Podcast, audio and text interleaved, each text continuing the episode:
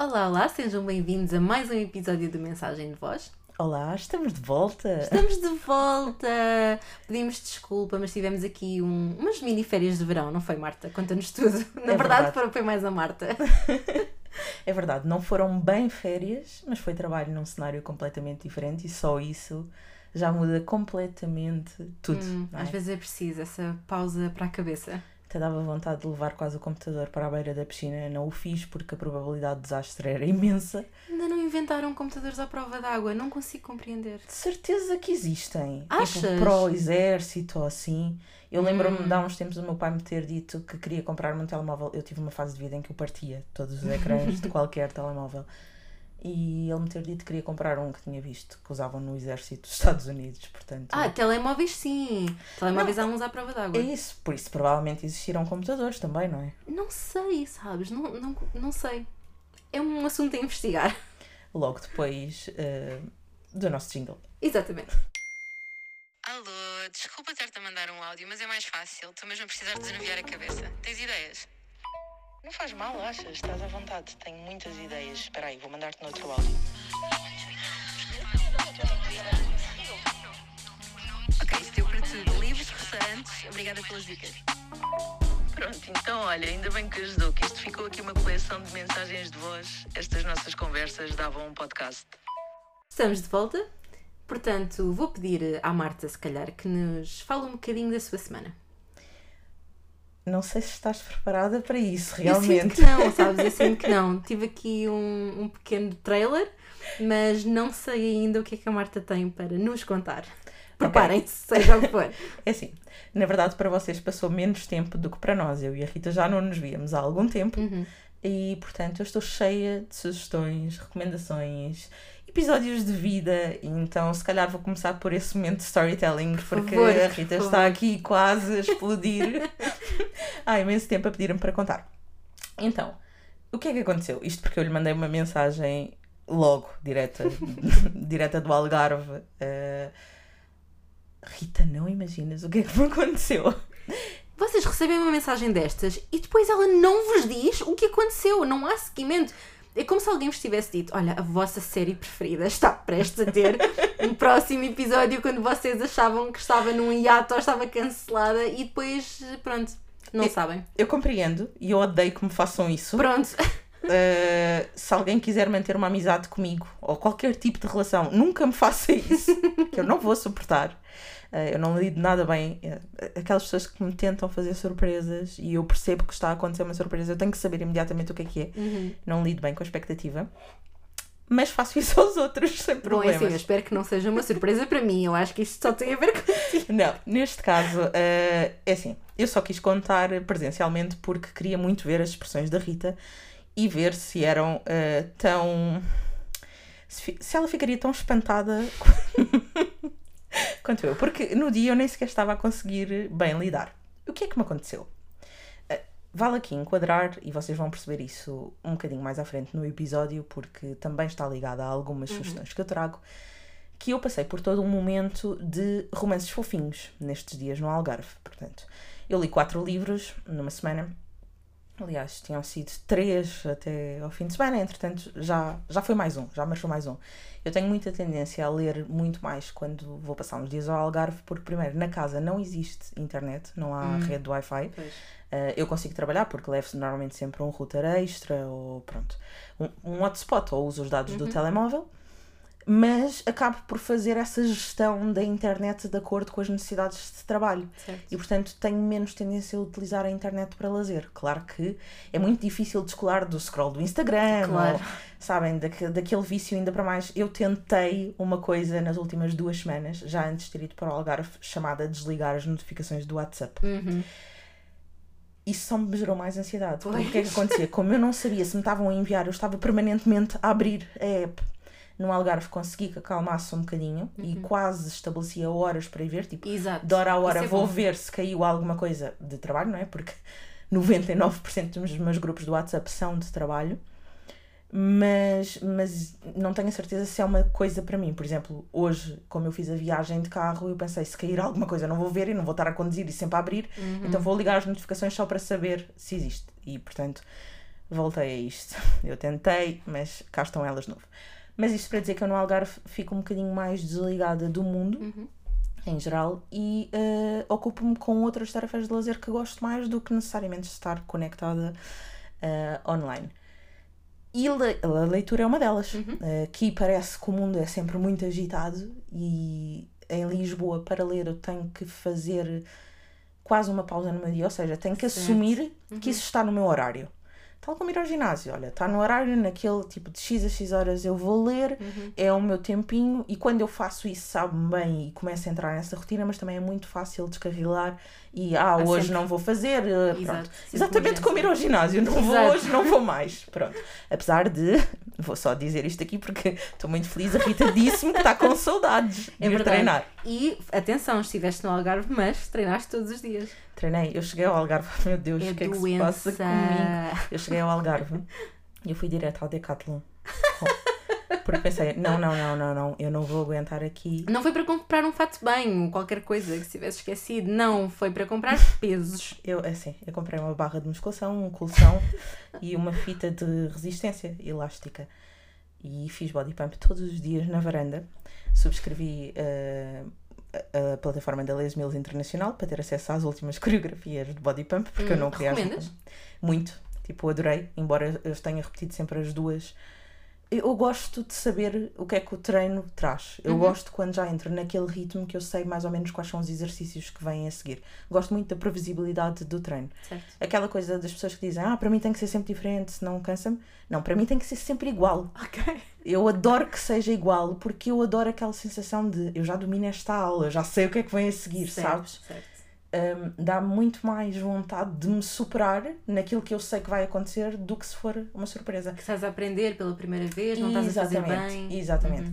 Tanto que, uh, por exemplo, os treinos da Les Mills mudam de 3 em 3 meses e a primeira semana é sempre a que eu mais detesto. Pois. Pronto, porque os, os professores, para quem não sabe, são obrigados nessa primeira semana, não sei se é só uma semana, se é tipo mais do que isso, mas num período inicial, eles são obrigados mesmo a fazer a coreografia nova sem qualquer alteração. Hum. Porque têm que introduzir e mostrar. E depois, passado esse período, é que eles podem fazer algumas alterações na aula dentro das coreogra- dentro dos exercícios hum, permitidos e tudo mais. Pronto, não, não sei se são estes os termos corretos, mas sei que é assim o processo.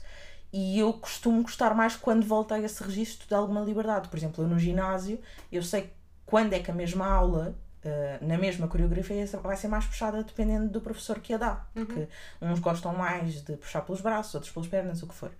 E eu gosto muito desta previsibilidade. Quando foge daí, um, não é para mim. Não é para mim. Eu sou aquela pessoa que se eu gostar de um pequeno almoço, eu como até enjoar. Eu só mudo quando enjoei. Mas não consigo compreender isso. Eu sou daquelas pessoas que detesta a rotina. Não consigo fazer a mesma coisa todos os dias. Eu, Mas respeito, eu eu- percebo. eu um não- eu não quero que os meus dias sejam todos iguais, mas, mas quero que algumas coisas do dia sejam rotineiras. Ah, rituais. Vá, Exatamente. Sim, tipo, sim. um, o sítio onde me sento para Ah, beber também. água de manhã, sabes? Sim. E às vezes, lá está, como agora estive fora de casa uns dias, eh, eu fui assim, co- eu ia dizer com data de ida, mas já nem foi na data em que eu pensava ir, fui uns dias depois, mas sem data de volta, só voltei mesmo quando, pronto, quando era requisitada em Lisboa. Tivemos Eh, que gravar. Tivemos que gravar. e portanto, eu estive fora uns dias e eu já sentia a falta, lá está, da casa, do meu sítio. Hum. Não é que lá eu também não me sinto em casa, porque é uma casa de família, mas da minha família, não é uma casa de família onde eu fui passar uns dias, não é? Só para esclarecer. Sim, sim. Vocês não estão convidados. Mas pronto, é uma casa que eu frequento há muitos, muitos anos. Ahm, mas, mas sentia falta porque ali eu não me sinto no sítio do costume. E eu sei que agora, estando aqui, eu vou sentir falta de estar a tomar um pequeno almoço na varanda. Porque Claro, lá também é um claro. ri- ritual. Aliás, eu tomo um pequeno almoço na varanda lá mesmo no inverno, quando está um frio desgraçado. Isso eu compreendo perfeitamente. Porque me apetece, porque é o sítio, Aham. no Algarve tom- toma-se pequeno almoço na varanda. Claro porque que é que eu havia de tomar cá dentro? Pronto. E então sim, eu cheguei ao Algarve, eu fui comprar material, treinei todos os dias e isso era uma coisa que me estava a preocupar porque eu agora como andava nesta rotina eu, eu sinto-me muito mais irritada nos dias em que não treino. Uhum. E eu pensei, como é que eu vou estar aqui, que é um sítio que eu gosto tanto, que me traz tanta paz, que dá para fazer piscininha, praia, que são tudo coisas que eu adoro, eu adoro todos os clichês do verão, mas como é que eu vou estar aqui e não estar a fazer uma coisa que neste momento também me faz tanta falta? Uhum. Um, e eu, eu sei que eu ia desmotivar se fosse aqueles treinos de YouTube, sabes? Treino em Sim. casa. Uhum. Pá, porque 90% das pessoas irritam.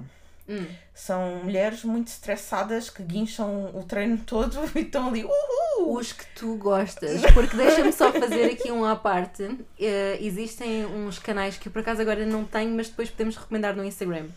Existem dois ou três que fazem treinos ao som de, por exemplo, musicais, músicas da Disney, músicas da Taylor Verdade, eu, Swift. eu já me cruzei com eles e eu acho isso muito engraçado em teoria, Super mas fixe. realmente não era o tipo de treino que me, Certo. motivaria. Ou seja, ela tem razão, a Rita tem razão. Os treinos que eu procuro, eu vou encontrar gente que parece pastelhada e isso irrita-me depois. E Então, eu, como não, não fico com afinidade com a pessoa que está no vídeo, não consigo fazer. E não Certo. tenho aquela. Não é disciplina, não, é, não só não, não tenho disciplina, como não tenho vontade de acordar e olha, toda a gente sabe que tipo que fazer abdominais é isto, prancha é isto, fazer treino funcional é isto, toda a gente sabe alguns exercícios, mas fazer assim meio à toa Uhum. não era para mim. Portanto, sim, fui direto à Decathlon, comprei material, mas estou cheia de saudades de ir ao ginásio e, portanto, estou aqui, eh, ainda nem há 24 horas cheguei e mesmo antes de chegar já disse à Rita, quando quiseres, estou disponível para ir ao ginásio. Assim, ela disse que estava com vontade de sair de casa eh, e eu estou sempre disponível para isso. Mesmo Sim, que não o plano esteja, da Marta é sempre ir ao ginásio. mesmo que não esteja, eu arranjo um buraco para ir, portanto... É verdade, é verdade. É isso. Mas isto para dizer que eu cheguei ao Algarve, ah, comecei a ler e eu vinha da leitura de dois livros mais pesadões, sobretudo porque eu decidi re- reler um livro que foi o meu favorito do ano passado, que se chama A Breve Vida das Flores. De Valérie, agora não me lembro do apelido, para variar, não é? Vocês já sabem o que é que a casa gasta. O Instagram serve, serve de reminder depois. Um, porque eu comprei um segundo livro dela uh, este ano, que é o 3, e eu tenho que guardar um episódio deste podcast só para falar dele, portanto não vou misturá-lo nesta ok, onda. ok. Mas como eu tinha lido este segundo livro dela, que eu ainda gostei mais do que o primeiro, eu decidi reler o do ano passado. E o, o A Breve Vida das Flores tem como protagonista uma mulher que é guarda de cemitério Uhum. e que já passou por várias eh, tragédias na, na vida, portanto, a nível pessoal. E o livro tem várias histórias dentro do mesmo livro, portanto, nós tão depressa estamos a acompanhar com muita brevidade os, os enterros das pessoas naquele cemitério, como a história dela, a história do marido dela, a história das pessoas que se cruzam eh, na vida dela. Então, de repente, quase em cada capítulo estamos em épocas diferentes e estamos Ai, em que giro. cabeças de pessoas diferentes. Uhum. Eu amei o livro, a escrita é super poética, sem ser lamechas, sem ser uma coisa piruzona, não é nada para aí, até é bastante dura em, em muitas partes, mas como eu o reli, a seguir eu tive necessidade de aliviar um bocadinho. Certo. E mergulhei num universo que, eu, que é um universo que eu andava. hum, andava aqui com alguma curiosidade, mas a hesitar há algum tempo, porque achei que não ia gostar. Os livros eram demasiado coloridos. E eu pensei, Eu "Hum, isso." isto é um bocado young adult demais, embora não seja, mas, mas só a imagem parecia. E eu pensei, "Hum, não, não vai ser para mim. Ah, no entanto, estava naquele, naquela fase de hum, eu vou à praia, estava ah, a chegar o fim de semana, eu vou à praia, vou passar lá mais horas. Isto porque eu tenho piscina na casa onde eu estou e como eu estava a trabalhar, eu nunca ia até à praia, porque se fosse necessário vir ao computador rapidamente, não, não havia Certo, essa certo. possibilidade. Então a piscina era um bocadinho, dá para molhar os pés à hora do almoço, mas estou sempre com o computador ao pé. E a minha leitura na piscina, então, era reduzida. Mas para ir um dia inteiro para a praia, eu tinha que levar um livro que fosse assim, um livro de praia, sabes? Uhum. Sim. de estarmos ali sem pensar, um livro que soubesse a filme de sábado à tarde, quando existiam filmes, sábado à tarde ou domingo à tarde, na televisão. Aqueles que não são para pensar que estão cheios de cenas óbvias, mas que eh, são fofinhos E relaxam. e relaxam. E eu queria um livro exatamente que fosse assim. E portanto mergulhei no universo de Emily Henry, eh, que é um universo eh, totalmente cor-de-rosa. Eh, é impossível começarmos algum livro sem sabermos exatamente como é que acaba. Certo. Ou seja, não é de todo um, não é uma escrita surpreendente, não são histórias surpreendentes. O que eu acho que ela faz muito bem, sim, é conseguir criar dentro da mesma personagem situações inesperadas para a personagem. Ou seja, não é o rumo da história que nós achamos surpreendente, é, é a personalidade da personagem, ou no caso das personagens. Sentes que são bem desenvolvidas?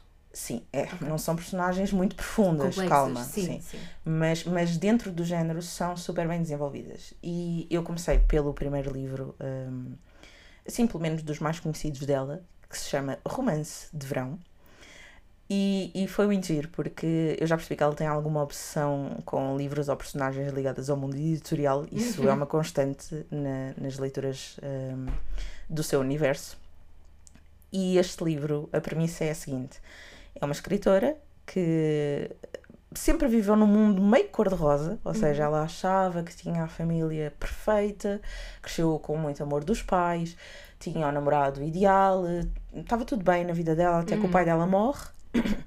E ela percebe que afinal a relação dos pais não era assim tão, tão Cor-de-rosa? tão cor-de-rosa, tão idílica. O namorado não consegue lidar com o facto dela estar em baixo, porque a relação deles também era muito superficial. Pois, pois. E portanto ele de repente vê um lado dela com o qual não consegue lidar e a relação acaba. E ela vê-se numa situação, que é o ponto de partida para, para esta história. eh, ela, ela é uma autora eh, publicada, tem cinco, quatro ou cinco livros de sucesso, tem que entregar um brevemente, porque de repente também fica numa situação eh, sem dinheiro, não- está falida, está sem namorado, deixou de ter onde viver porque dividia a casa com ele, o pai morreu. Uh, portanto, ela descobre que a relação com a mãe não era assim tão boa ou tinha aqui alguns problemas. Uh, tenta confrontar a mãe com isso e também não corre bem, portanto, ela perde todo o seu sistema uh, de crenças na vida, que é a mãe, que era a melhor amiga a quem recorria, de repente deixa de poder falar com ela porque existe este este elefante na sala, eu ia dizer fantasma na sala, vocês nunca apanharam, mas eu tenho assim uma adaptação própria de expressões. Costuma ser uma mistura entre duas expressões, Sim, mas não sei sim. qual será a expressão dos fantasmas. Uh, nem eu. Uh, Vamos descobrir. Exato. Uh, mas, mas corrigi a tempo. Uh, É verdade, é verdade. uh, portanto, o- a situação, a relação com o pai é, é assim um elefante na sala. Ela não consegue falar mais com a mãe, afasta-se da mãe, não tem o pai, perde a relação, perde a casa e perde a capacidade de escrever. Entra num bloqueio criativo porque Espera. um, ela só escrevia, lá está, também romances cor-de-rosa à, à luz daquilo que era a sua vida e da forma como ela via a vida, uh, que depois se percebe que é muito mais do que isso, porque para ela uh, não quer dizer que fosse uma personagem ingênua, eu também não a quero pintar assim, não era uma pessoa que achava que tudo é bom. Uhum. Ela é uma personagem muito realista e é bem construída desse ponto de vista. O, qual é aqui o twist? É ela tem noção que uh, eram os finais felizes que a alimentavam. Uhum. Pronto. E portanto, ela que também queria proporcionar isso a quem a lia. Certo. E daí construir sempre as histórias em torno de. E de repente, ela vai eh, viver para uma casa à, beira de um lago, sempre, não é? Claro, claro que sim. Eh, Quem tem- é que não quer escrever um livro à beira de um Sim. lago? vai viver para uma casa à beira de um lago. Ahm, epá, eu vou dizer isto, não, não, sem querer revelar demasiado, mas é a casa onde o pai vivia com a amante e o pai deixa-lhe essa casa. Exato, portanto, há aqui. há- Ok, eu senti isso um bocadinho spoiler para eu ter tido esta reação. Foi, foi, foi super, mas é, é para perceberes, porque a Rita também me disse logo: não gosto de romance e não sei o quê, mas É, não adoro, não é género apesar preferido. de ser, de ter todos os clichês, depois também tem estas coisas que não são tão. Não eram tão previsíveis. Não, mas o que eu não gosto nos romances normalmente não é o serem imprevisíveis, é a pouca complexidade das personagens. Por isso é que eu estava a perguntar se eram bem desenvolvidas. É, as personagens são bem desenvolvidas depois de ter lido três de quatro livros dela que planei ler e que acho que são os que existem, eh, ou pelo menos os mais badalados eh, nos últimos anos. Posso dizer que as personagens são bem desenvolvidas, mas, mas pronto, não me deixa de ser assim um, Claro. um, um livro comédia romântica leve. Uhum. E ela vai viver para esta casa e o vizinho também é escritor Uhum. e tem, é, é o oposto, não é? É um, é um daqueles escritores ah, amargos que escreve Ah, sobre a muito dor, sobre o trauma, sobre a crueldade do mundo, Uhum. como tipo ninguém pode ser feliz porque isso é uma utopia. Claro. Pronto. E que ah, eu não sei quem é que escreveu a sinopse deste livro, mas está muito mal escrita, tanto em português co- quanto como em inglês, porque eles dizem que eles estão mais ou menos na mesma fase, ou seja, que estão os dois falidos, que estão os dois numa crise um, e não conseguem escrever. Não é bem isso. Ela está nesse ponto, ele não, mas ainda assim, eles entram numa aposta e ele decide escrever um livro de finais felizes e ela decide escrever um livro negro. Ok, giro. Pronto. Uh, cada um apostar no estilo do outro. E, portanto, eles criam aqui uma rotina de à sexta-feira ele mostra-lhe o que é que faria. Por exemplo, ele, tá, ele estava a investigar uma seita para o livro dele eh, e vão entrevistar essas pessoas dessa seita e as mortes horríveis que existiram Sim, e tudo sim, mais, sim, e ela é confrontada com essa realidade e vice-versa. E depois é aqui muito também hum, a dualidade e a discussão. O livro é muito giro por causa disso. De se um tem mais mérito do que o outro. Uhum. Porque de repente tudo que é a cor de rosa é quase. Lá está. É um livro mais leve, é treta. Não é um Exato. livro a sério. Exato. Há este elitismo, não é? Não é um livro a sério. E, e ela própria, apesar de ser ela que os escrevia e de saber que era boa escritora, ela dizia: "Pá, isto é difícil, isto não é assim tão fácil de fazer, isto é difícil para ser credível, para ter uh, um seguimento, para captar as pessoas, para ser daqueles livros que as pessoas não querem largar. Mas ela, apesar de ter essa consciência, também existia aquela coisa de: mas o que ele escreve é mais a sério. ele é o escritor a sério. Uh, pelo menos eu acho. Isto, isto, não, isto é subtexto, ou seja, não é uma coisa que está lá escarrapachada, mas é essa a leitura que eu faço da história. E, e ele a determinado momento diz-lhe que acha que o que ela faz é muito mais corajoso, porque ver o mundo daquela forma é muito mais difícil e exige muito mais. É, é uma- muito mais uma escolha. Todos os dias olhares para o mundo dessa forma. Portanto, hum, eu li três livros, mas eu só vou falar deste, não quero falar já de todos, até porque o último eu acho que a Rita vai adorar e é o que vai fazer render, ah, render-se ao género, Hum, mas não quero falar de todos porque isto foi só um enquadramento, apesar de ser uma recomendação, eu acho que é ótimo para um dia de praia. Aliás, eu li numa tarde de praia, o livro tem para aí, não chega às 400 páginas, são 300 e tal, então lê-se muito bem. Se forem daquelas pessoas que põem a toalha, dão mergulhos, alimentam-se de páginas e de água, páginas e de água, e quando o sol se põe, vão-se embora.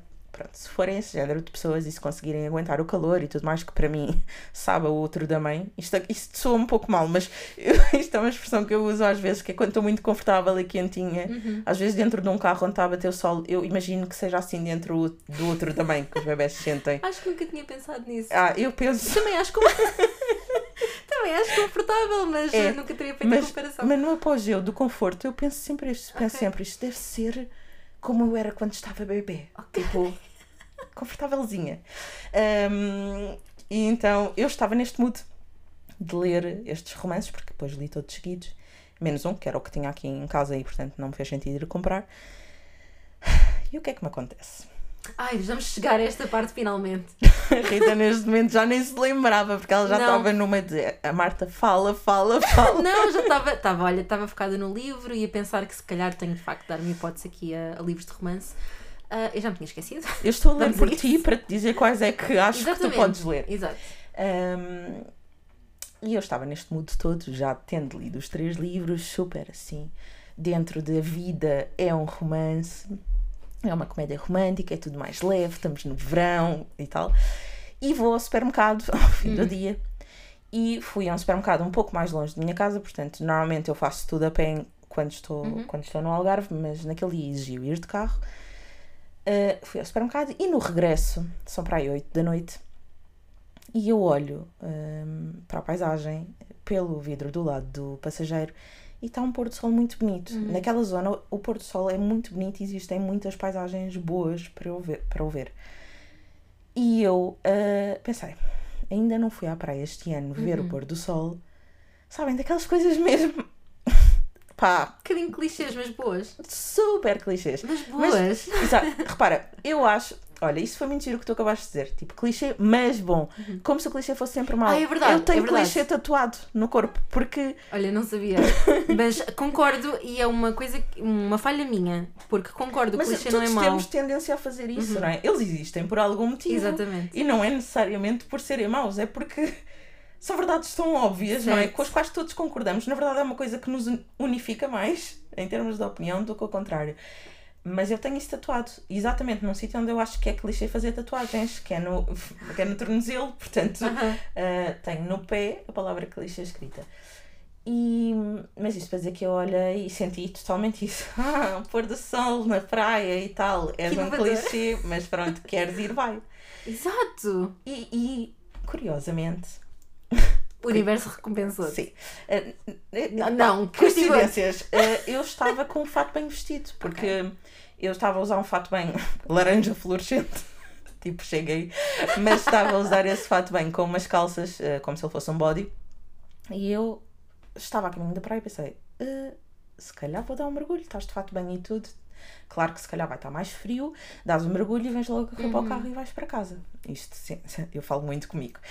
Ah, e assim foi. Cheguei à praia, estacionei o carro, desci. Muito a filme, sabem? Tipo o pôr do sol por cima do mar, paisagem idílica, tudo muito bonito, tudo muito certinho.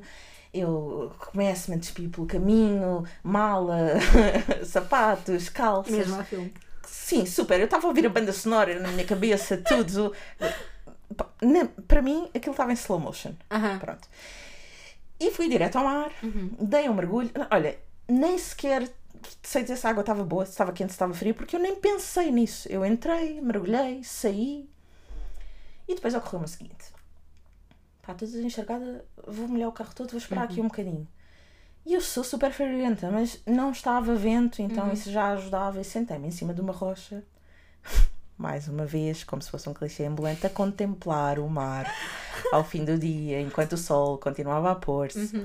Olhar para o mar, a ficar mais melancólica, depois meio a chorar, não sabia bem porquê, mas depois a rir-me também, porque é a alegria Isto da sozinha, natureza e da vida. Sim. de- Ok.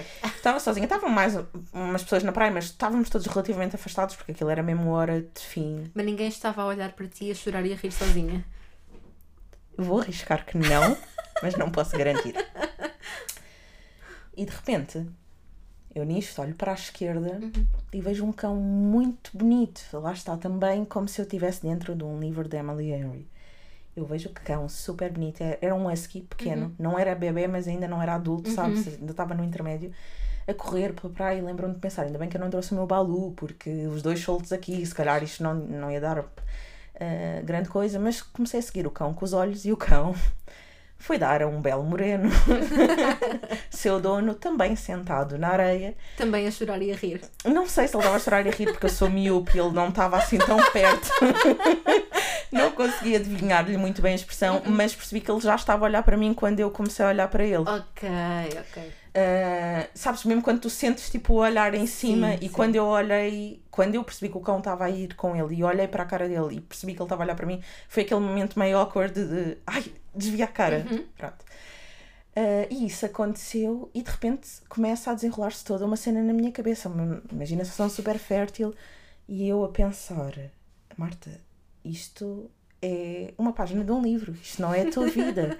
e abri o bloco de notas no telemóvel e comecei a escrever, como se fosse, ou seja, eu a descrever a, a própria cena, o que estava a acontecer, mas como se fosse um livro, a dizer, tipo, era demasiado clichê, mas saí do carro, vi o pôr do sol, mergulhei giro. e estava a escrever isto tudo porque eu estava a sentir que era tudo absurdo, sabes? Demasiado piruzão. De repente o homem ia levantar-se e vinha falar comigo. Não era sequer que eu quisesse nada disso, era toda a cena era demasiado. Certo. Um, e estou a escrever e ouço uma voz atrás de mim Não. que diz: Olá, tudo bem? Posso sentar-me aqui um bocadinho contigo? Plot twist: não era o rapaz do cão. O quê? E dentro de poucos segundos vocês vão perceber porque é que isso foi uma pena. Porque era outro rapaz que me diz assim: rapaz, homem, o que seja, bem, talvez mais rapaz. Que me diz assim: é que eu já estava a olhar para ti há muito tempo, já estava com vontade de vir aqui, sentar-me, falar um bocadinho contigo. Acha, posso sentar-me? E eu, tipo, meio people pleaser, digo: claro! Ai meu Deus, nem sequer foi um sim, foi um claro! Foi, claro! Tipo, porque não, na minha cabeça. E ao mesmo Tantas tempo. razões, tantas razões. Eu sei, a Rita é tipo o meu grafalante. Um, é que ao, ao mesmo tempo que eu digo claro, eu pensei, ele vai assaltar-me. ele viu que eu tenho, tipo, estou aqui com as chaves do carro e com o telemóvel e ele vai assaltar-me. Eu, a- e depois eu não consigo parar estes pensamentos na minha cabeça porque as Sim. pessoas estão ao meu lado a falar e eu penso, se ele me assaltar e me levar as chaves do carro, eu consigo ir a pé para casa. Mas se me levar o telemóvel, eu não consigo ligar para ninguém porque eu não sei o número de ninguém de cor. Como é que eu vou contactar alguém? Bem, se calhar vou ter que pedir, vou a um hotel, vou pedir para entrar no Instagram, vou ao chat do Instagram, peço o número à minha irmã, mas ela não me vai responder logo.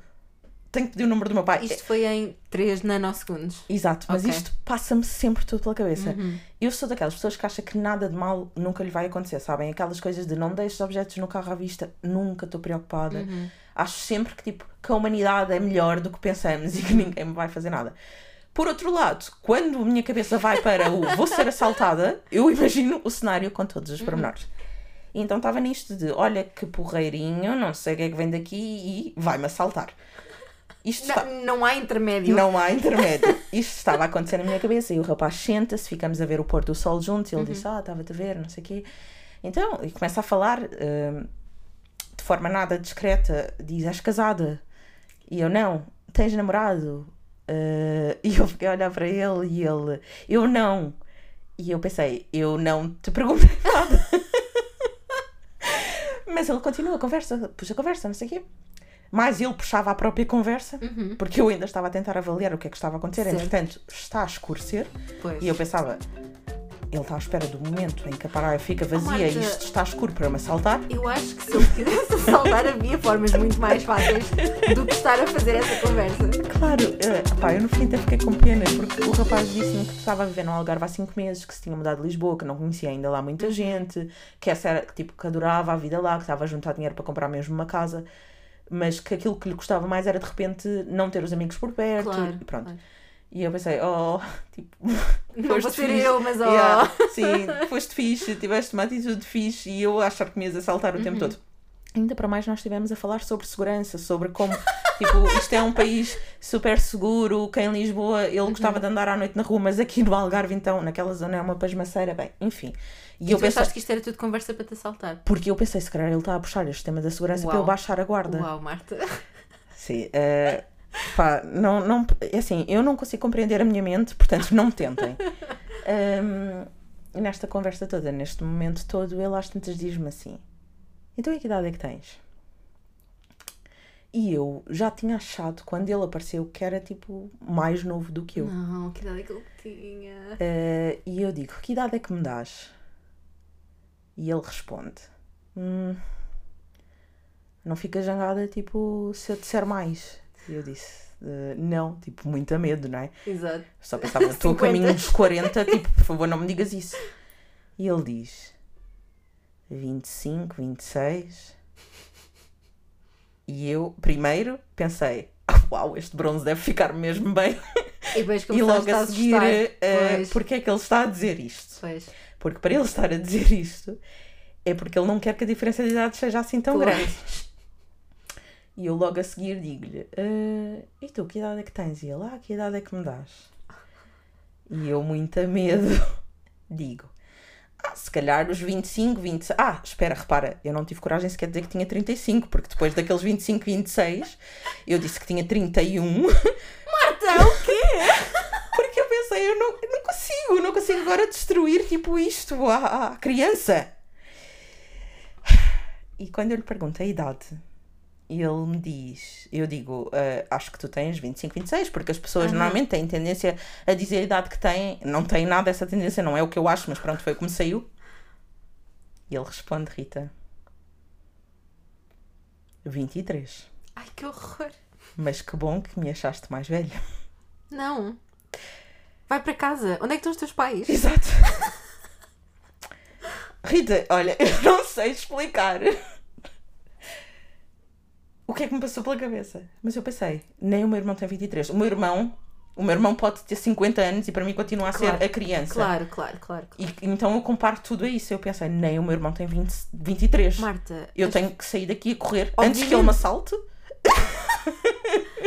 As pessoas que, que têm 23 anos agora, e se houver alguma a ouvir-nos, vocês só vão perceber isto daqui a uns anos e porque é que isto é tão chocante para nós, mas nasceram em 2000. Sim, e, repara, eu às vezes digo, eu às vezes acho que 2000 foi há pouco tempo. Exato, eu também. Tipo, o início dos anos 2000 foi ali, tipo, eu lembro-me dessa Exato. época, é recente. Exato. Quando mudámos de século, é recente. Mas eu sou do século passado, a Rita é do século passado, portanto, pessoas que se sentam ao pé de outras pessoas que têm 35 anos e que têm 23 e que lhes perguntam se são casadas e que, di- que anunciam que não têm namorado. E que ainda por cima, isso é uma pergunta mais da nossa geração. Se és casada, não é o tipo É de assim. coisa que aos 23 eu Exatamente. O, o- é assim, eu de facto tinha percebido logo quando ele apareceu, com muita pena minha, por não ser o rapaz do cão, porque esse, claramente, mesmo com toda a miopia, eu percebia que tinha mais ou menos a minha idade, Uhum. ou provavelmente era mais velho, o que nunca é nada mau. Ah, mas eu percebi logo que ele tinha um ar novinho. Uhum. Agora também te digo, não parecia tão novo. Pois. E mesmo o discurso dele, em momento nenhum, era um discurso de 23. Uhum. Agora, se a idade era, foge, Marta. Óbvio. Aliás, mesmo que a idade não Mas fosse, eu como ia é, acabar por como é fugir. que tu reagiste nesse momento? Nesse momento exato em que ele disse 23? Eu acho que me mantive muito tranquila. Cara de póquer. Uh, completamente. Eu, eu tentei disfarçar ao máximo e pensei, aguenta mais 5 minutos de conversa para não fugir já, não é? Para não seres indelicada. E depois dizes que tens de ir embora. Sim. Então, a determinado momento, ele diz com, algo como: Ah, e, e, eh, moras aqui perto? Eu digo: Não, não, Não. não. aliás, olha, eu tenho que ir andando porque as minhas amigas estão à minha espera para jantar em Albufeira. Uhum. E ele, ele disse assim: Então, mas estás em Albufeira e vieste à praia até aqui, na Galeia? Ai, eu adoro estas praias. Eu fiz o desvio e vim até aqui. Mas ela, olha, daqui a bocado já vão estar preocupadas comigo, tenho que ir. E ele, coitadinho, diz-me: Ah, então também vou, eu também vou subir, não sei o quê, eu acompanho-te ao carro. Mais uma vez eu achei: É agora que ele me vai assaltar, vai-me acompanhar até ao carro, é para me assaltar. Ah, eu sinto que tu podes, com ainda cima com o body pump todo e com a musculação, tu, tu aguentas um- uma criança de 23 se tentas assaltar, tu davas luta. Sei o que pensar ou o que dizer sobre isso, Rita, mas eu fiquei em choque demasiado tempo. Percebes porque que eu não te podia contar isto por telefone? Porque precisava da tua cara, sabes? Eu cheguei a casa e eu só pensei: porquê? Porquê, Deus? Porquê? O que, é que, o que é que se está a passar na minha vida para se sentar ao meu lado um miúdo de 23 anos? Pior! Isto piora. Isto piora porque isto, a história poderia ter sido outra. Porque quando ele, Podia se ter senta, assaltado primeiro. quando ele se senta ao meu lado, Aham. o rapaz do cão passa à minha frente e eu pensei, olha, vai-se embora, pronto, também ia-se embora de qualquer maneira. Mas Sim. passado para aí uns 10 minutos ele volta a passar para trás. E hesitou se falava contigo. Sim, eu não acho. estou a acreditar. Eu acho que ele teria vindo falar, hum, sem querer parecer tipo convencido ou nada disso, mas eu acho mesmo que ele teria vindo falar se Olha, o outro não se tivesse isso lá não é uma boa metáfora para a vida. Às vezes temos que dizer que não ao que não é para nós. Rita, que subtil! Agora senti subtileza em ti, tipo. Uh, mas sim, pronto, foi isto que aconteceu, caros ouvintes. Uh, sou miúdo de 23 anos a aproximar de vocês na praia, a não ser que também tenham 23. Exatamente. Uh, digam-lhe que têm 35. não façam como eu, porque eu, eu fiquei tão. Sabes, ele disse 25. São 10 anos a menos. São 10 anos. Mas olha, é bom. Foi um elogio. Pois, assim, eu pensei, se calhar é do bronze. Que eu acho que a nossa geração também Está mais bem conservada. Está mais bem conservada. Se calhar é porque não saímos muito de casa. Sim, verdade, verdade. Ahm, mas também a skincare e tudo isso eu acho que ajuda. É verdade. Eu, sim, eu não sofro muito de pele nem nada dessas coisas, portanto, vou assumir que estou só incrivelmente bem Super conservada. conservada. Aí, que foi por isso que aquele caganito vai meter conversa. Ah, mas pronto, isto foi a minha quase história ah, das férias, das, das mini férias. Tudo aqui envolto no meio dos romances e de uma tarde pirosa e de um fim de tarde saído de um livro que acaba, claro, assim. Porque se tivesse qualquer outro final é que seria estranho. Exato. Rita, eu vou passar para ti antes de voltar a outras recomendações. Então, eu hoje só tenho uma recomendação, porque, muito sinceramente, a comparar contigo, mas não só, a minha vida tem sido uma seca ultimamente. Tem sido muito trabalho e pouco lazer, o que não é bom. É exatamente o que nós tentamos não apregoar neste podcast. Portanto, não Exatamente. façam, não façam como eu faço. Aliás, na próxima semana vou tentar tirar um bocadinho mais tempo para mim. Uh, mas venho aqui com uma recomendação um, de um livro que já li há algum tempo, mas que não queria deixar de recomendar aqui neste podcast, que é uh, que se chama Transcendent Kingdom, ou Reino Transcendente, Ok. que é de uma autora chamada, e peço desculpa se estiver a pronunciar mal, uh, é uma autora que é do Ghana, mas que viveu desde os dois anos nos Estados Unidos, mas chama-se Ya Gyazi, acho eu. Um, e então ela escreveu uma história sobre. Estávamos a falar há bocadinho da questão do desenvolvimento das personagens e de, de eu ter alguma mais dificuldade quando a história é muito focada no enredo e pouco focada nas personagens. Esta é o oposto. Ok. Esta é uma história sobre o mundo interior da personagem principal. O enredo em si é super básico. Uh, ela, a personagem principal é uma cientista. Uh, agora de repente não me lembro se ela ainda está na faculdade ou se está a tirar um doutoramento ou pós-doutoramento. E a mãe dela, que é uma imigrante, um, por acaso não me lembro exatamente do Ghana, mas se não for, é, é de um país uh, próximo, está com depressão. Okay. E como acontece em muitas comunidades imigrantes, mas não só, é um tabu total falar de saúde mental. Portanto, a mãe dela recusa-se a admitir que está com algum problema. Está a viver em casa dela e ela dá por si a tentar lidar com todos os traumas que tem de infância, de infância todos os traumas geracionais que vêm e que estão a impactar a mãe e como é que isso depois se aplica a ela no dia a dia.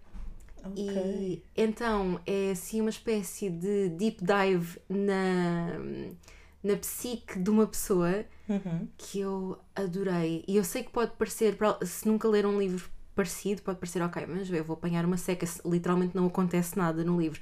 Mas ao mesmo tempo estão sempre a acontecer coisas. É mesmo como se estivesse a abrir uma janelinha à cabeça de uma pessoa e estivesse a ver todos os pensamentos lá para dentro, não é? Exatamente, exatamente. Ela fala, tens uh, alguns, alguns momentos em que ela fala, por exemplo, do diário dela de infância.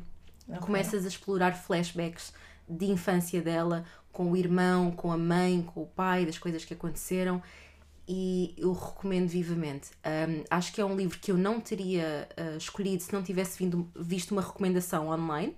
Ok. Portanto, eu espero que, se alguém pegar neste livro, que este seja esse momento para vocês e que eu possa ter essa influência em alguém como, como esta pessoa que eu vi teve em mim, porque foi dos melhores livros que eu já li na vida.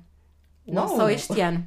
Recomendo mesmo vivamente. Vai ser um 10 em 10. Vai ser um 10 em 10, okay. sim. Spoiler alert. Olha, então vou passar aqui para outro tema completamente diferente. Uhum. Uh, qual é tu, o teu posicionamento, feeling, uh, religião em relação a basquetebol? Uh, não tenho, acho eu. Acho okay. que é um bocadinho indiferente.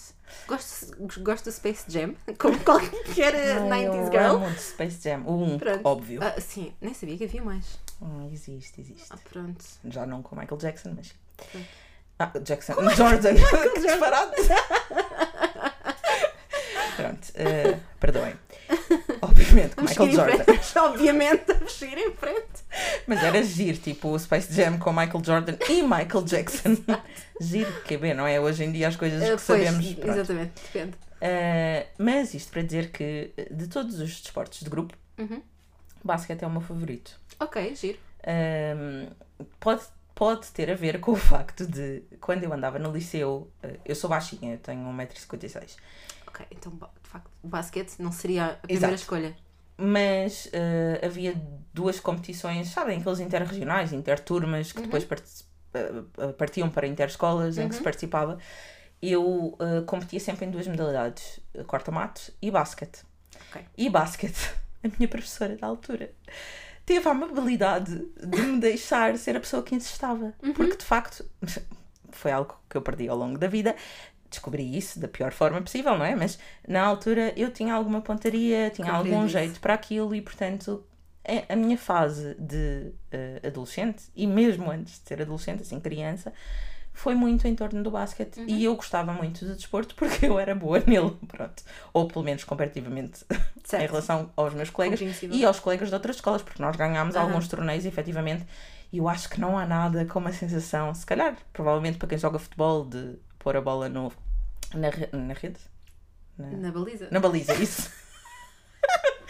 Pá, a baliza é feita de rede, não sejam britânicos. Eu o cesto, mas é o cestinho que está lá. Sim, mas uh, pá, aquela sensação de encestar é maravilhosa, sim, ainda para sim. mais quando o apito dá e quando é o último cesto e permite os pontos Fazias para a equipa. mesmo daqueles afundantes, mesmo daqueles... Não, não, porque eu não tinha altura para ah, isso. mas podias conseguir saltar. Não, não mas sei. eu cons... saltava, cabia, mas eu, onde eu tinha mais probabilidade de sucesso era naquela linha de meio campo.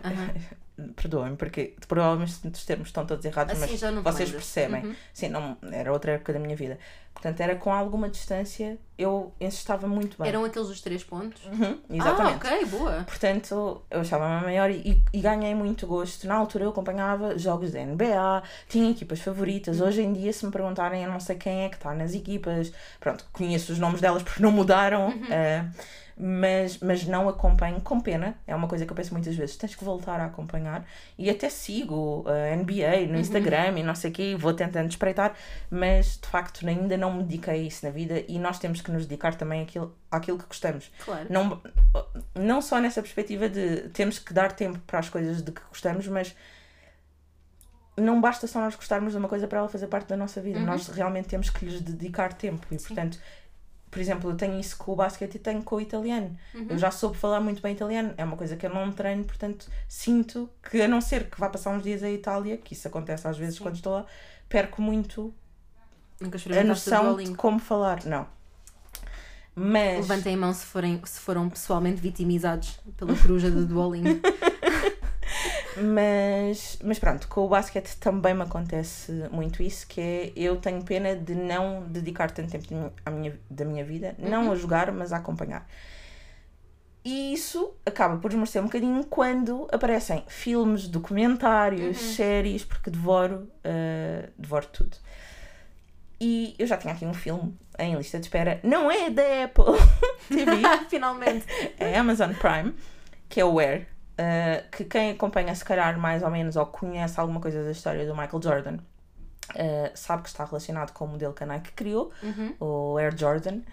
E isto é a história do ponto de vista da Nike. Por exemplo, aqui há uns tempos saiu o, documentário que, com o Michael Jordan, o, o The Last Dance, que eu devorei logo quando saiu. E eles falam um bocadinho dessa parte, mas aqui o filme é só focado nisto. Ou seja, é como é que a Nike consegue chegar ao Michael Jordan quando a Nike está numa fase em que hum, a Nike é completamente associada a ténis de corrida. A divisão de basquetebol é uma divisão podre, ignorada na própria empresa, que não tem budget quase disponível. E eles têm lá uma contratação, que é o Sony, que é o hum, Matt Damon, no, no filme. O filme é dirigido pelo Ben Affleck, então, que também entra, faz de diretor da Nike. Um, e é uma altura em que a Nike, ok, eh, se tornou pública, portanto o, o próprio dono da empresa tem que prestar contas aos acionistas, já não, já não tem a mesma autonomia que tinha, já não quer arriscar tanto e a divisão de basquetebol é uma piada. Pronto. Certo. E o Sony decide apostar no Michael Jordan e é aquelas coisas, antes do Michael Jordan ser o Michael Jordan, não é? E é aquelas coisas que ele não consegue propriamente explicar. Portanto, é como é que ele convence também a própria empresa, o dono da empresa, a apostar. E mais do que isso, o próprio Michael Jordan, que queria por queria para a Adidas, que era uma empresa que lhe oferecia muito melhores condições, oferecia-lhe o dinheiro que ele queria e tudo mais. Isto tem muito o filme, para vocês verem, o Air é sobre o Air Jordan, é sobre o Michael Jordan, é sobre este capítulo da vida dele e o ator que faz Michael Jordan nunca aparece de frente, aparece sempre de costas, portanto é completamente secundário. Pois, ok. O filme é muito bom, é deste ano. Uh, Está muito bem feito porque é toda a perspectiva do Sony e da sua relação dentro da empresa, porque ele é quase um caça-talentos aqui na área do basquete e é a forma como ele próprio sente que a carreira dele uh, não vai valer mais a pena se ele não conseguir esta contratação do Michael Jordan porque não lhe faz sentido outra coisa. Mas por outro lado, ah, e a Nike tinha sempre o histórico de apostar em três jogadores mais ou menos por ano, e aqui eles canalizaram todo o investimento só para um, Certo. portanto, foi mesmo uma aposta 100%. Mas por outro lado, e sobretudo, todo o peso da família, porque é a família que acaba por tomar esta decisão, sobretudo a mãe dele, do Michael Jordan. O peso da família nestas decisões, como é que os pais hum, agem aqui, como é, que, como é que tudo se processa. A mãe dele, eu hum, amo, tipo, é a Viola Davis, é a atriz. Ai, adoro, adoro. Ela é magnífica em tudo o que faz. Acho que nunca apanhei nada dela que fosse mau e mais uma vez ela está extraordinária neste filme. E ela, pronto, faz um papelaço às tantas. O filme é quase ela e o Sony, sempre em interação, e bola para frente e bola para trás. E eh, isto é público, isto não, não, não é spoiler nenhum do filme. Eh, Ou seja, na verdade, para quem acompanha mais ou menos, sabe que esta história toda já foi contada mil vezes. Não é a história que é a revelação do filme, é o próprio filme e as perspectivas ahm, que traz, mas tem muito a ver com o facto de, de se ter aberto um precedente na indústria hum, desportiva, não é? De, de calçado e de roupa desportiva, eh, de dar uma percentagem, uma comissão Uhum. à- ao, ao atleta, no caso. Certo. Portanto, até hoje, todos os Air Jordans produzidos, todas as suas variantes, o Michael Jordan recebe sobre eles. Até hoje. Portanto, ele não precisava ter feito mais nada na vida. Uhum. Uh, e agora eu não quero estar a dizer assim nada um, errado, mas pensem só na comparação de números e não exatamente nos números, porque podem não ser estes. Uhum. O caso de maior sucesso na Nike a apoiar um, um atleta de basquetebol tinha-lhes rendido algo como 2 milhões de vendas no primeiro ano desse endorsement e com o Michael Jordan foi para os 50 milhões logo Pois. no primeiro ano. Portanto, foi assim uma coisa sem precedentes. Podem não ser estes os números, mas já perceberam aqui as comparações. Então, quero muito, muito, muito deixar essa recomendação. Eu sou muito fã de filmes desportivos. Não sei se alguma vez tínhamos comentado isto, mas Acho que não. Eu normalmente não sou muito fã de filmes desportivos, mas esse parece-me interessante por Era causa dos isso, personagens. era isso que eu ia dizer. Este não é um filme desportivo, Uhum. apesar de se passar no mundo do desporto, não é sobre desporto, na Uhum. verdade. Até é mais sobre marketing, sobre Exato, comunicação. exato, exato. Portanto, é muito a nossa área. Ah, embora eu tenha visto por ser sobre basquete Uhum. e por ser sobre o Michael Jordan, que era uma bestinha, como toda a gente já ah, pode ter percebido por acompanhar coisas dele, mas não deixa de ser um fenómeno. O que me faz sempre pensar se é preciso sermos bestas, porque todos os grandes artistas, todas as grandes. Sabes? É uma coisa que me passa pela cabeça de vez em quando também. Até, até termos de sucesso. Exatamente, Sim. exatamente, porque tu vês as pessoas que Eu estão no topo não, sabes? e há Eu espero sempre que relatos que essa pessoa foi uma besta, ou Exato. era uma besta, ou era Exatamente. louco, sabes? Há sempre Uhum. alguma coisa ali, não é? Tu nunca ouves. Aquela pessoa era normal, foi normal a vida Sabes, toda. eu tento agarrar-me a casos como foi o Rui Nabeiro, Ok, que era universalmente adorado. E ok, já. não estou a dizer, 100%. ninguém é perfeito. Mas existem casos assim, talvez não sejam tão falados. Talvez não sejam tão falados porque nós também nos agarramos muito ao negativo, que é normal. Claro, Quando claro. alguém é horrível connosco, é normal que nos agarremos a isso. Mas eu quero acreditar que a chave para o sucesso não é ser má pessoa. Sim, retomando o episódio anterior, se não ouviram, Exato. vão ouvir e falamos também um bocadinho sobre isso e com uma recomendação de livro eh, à mistura. Uhum. Mas pronto, eu, eu adoro filmes no universo do desporto porque gosto muito dessa questão da superação, que aqui acontece de outra maneira, mas também está presente. Aliás, durante muitos anos, o meu filme preferido foi o Cinderella Man. Não sei Uhum. se sabes qual é, pronto, sei, sei. boxe e tudo mais. Mas é isso, são os únicos filmes. Eu sou uma chorona, mas são os únicos filmes que eu tenho a certeza que vou chorar se me puserem à Ok, frente, porque. ok. Eu acho mesmo, mesmo emocionante. Ok. Uhum. Há, há duas situações em que eu não me controlo na vida. É se estiver num concerto e as pessoas começarem todas a cantar ao mesmo tempo. Ah, sim, eu adoro isso. Até pode ser eh, põe o carro, tira o carro, porque se estiverem todas a cantar ao mesmo Bom, tempo. não vou esse, não vou esse ponto. Sim, eu estou a Mas eu- dar um exemplo eh, de extremo e também não sei se de facto aconteceria. Mas sabes, aquela Sei, união. Sei, sei, completamente, completamente. Quando parece um organismo coletivo. Sim, sim, Sim, sim, exatamente. Eu, isso faz-me chorar. Tipo, Uhum. não é ficar com ranho a cair do nariz, mas lagrimita no canto do olho, sim. Eh, e é o mesmo tipo de emoção que eu sinto com filmes eh, na área do desporto bem Uhum. feitos. Esta questão das pessoas, sabes, se tornarem super pessoas. Sim, sim. E não é desta forma romantizada que hoje temos em dia, que é, são super pessoas porque trabalham o dia inteiro, desde Exato. que acordam até dormem e não fazem mais nada da vida e blá blá blá. Não é isso. É pessoas que desafiaram mesmo os seus limites, Uhum. eh, que aparecem sempre como físicos, mas são essencialmente mentais. Isso também me deixa de lagrimita no canto do olho. Compreendo isso. Rita, eh, tu tinhas só aquela recomendação do livro, não é? Por Sim, agora. Portanto, vamos continuar eh, contigo. Vamos continuar comigo. Não sei bem se. Porque eu tenho aqui mais três recomendações, mas sinto que já estamos com um episódio Hum, super É comprido. verdade. Então, se vocês não se importarem, vão ter que ouvir o próximo episódio. Exatamente. Não percam. não percam, porque nós também não. Porque nós também não. Digam-nos se percebem a referência. Exatamente.